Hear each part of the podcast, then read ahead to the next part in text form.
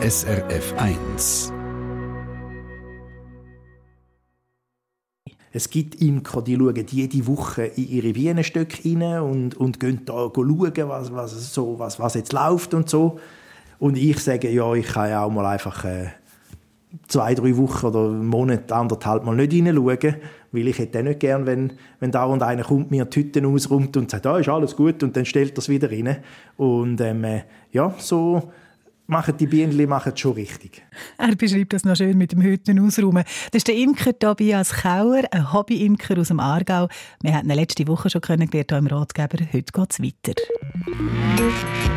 SRF 1 Ratgeber Tier also, Bialy im Winter. Nur weil die eine Winterruhe machen, heisst das nicht, dass Imkerinnen und Imker ganz ruhig sind den Winter durch. Die können sich nämlich ziemlich Gedanken machen darüber, wie dass es ihren Tier geht, sagt Tobias Kauer.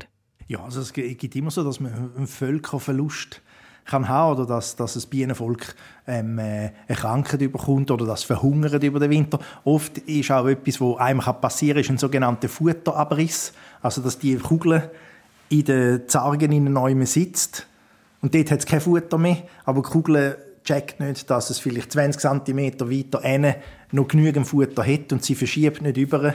Und dann kann es sein, dass verhungert, obwohl es noch Futter hat. Dann redet man von einem Futterabriss. Es gibt auch ein Phänomen, wo äh, CCD heißt, Colony Collapse Disorder. Das, auf Deutsch heißt das Kahlflug. Sie sind auf einmal Bienen weg und du findest keine tote Bienen. Und ja, dann weißt du nicht, wo sie sind. Irgendwo. Königin weg, alles weg. Die Königin, die sitzt im Winter eigentlich mit drin in dieser Kugel, die Tobias Kauer vorhin angesprochen hat. Eine Kugel, wo die anderen Bienen um sie herum machen und wo sie für Wärme sorgen, so dass es dort immer zwischen 20 und 30 Grad warm ist und dass sie gut durch den Winter kommen. Der Tobias Kauer hat schon viele Bienenvölker gut durch den Winter gebracht, auch in einem anderen Land, die Schweden nämlich, wo er lange gelebt hat. Die Natur ist natürlich ganz anders, die klimatischen Bedingungen sind anders und in der Schweiz wohnen viel mehr Menschen, man ist viel dichter aufeinander. Das sind schon grosse Unterschiede. Unterschiede und Veränderungen auch im Verlauf der Jahreszeiten und in der Natur, die er beobachtet und festhält. Ich habe zum Beispiel so ein Buch, wo ich ähm, immer den Jahresablauf wie ein Tagebuch, wenn ich mit den Bienen arbeite, protokolliere. Und ähm, wir haben hier zurückgeschaut. Im Februar 21 habe ich hineingeschrieben, sonnig und windstill am Bienenstand. Die Völker zeigen Flugaktivität wie im Sommer. Unglaubliche Szenen für den letzten Februartag.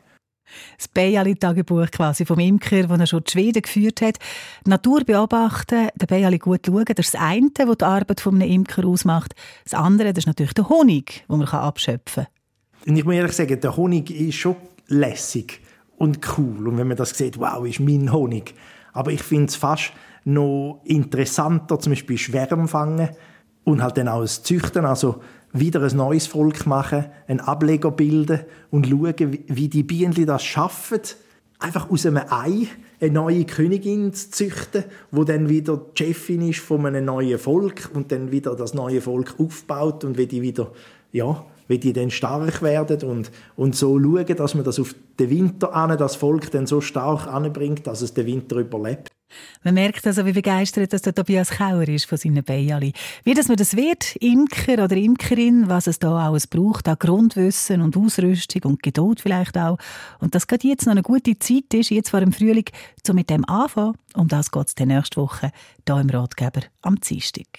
SRF 1 Ratgeber Tier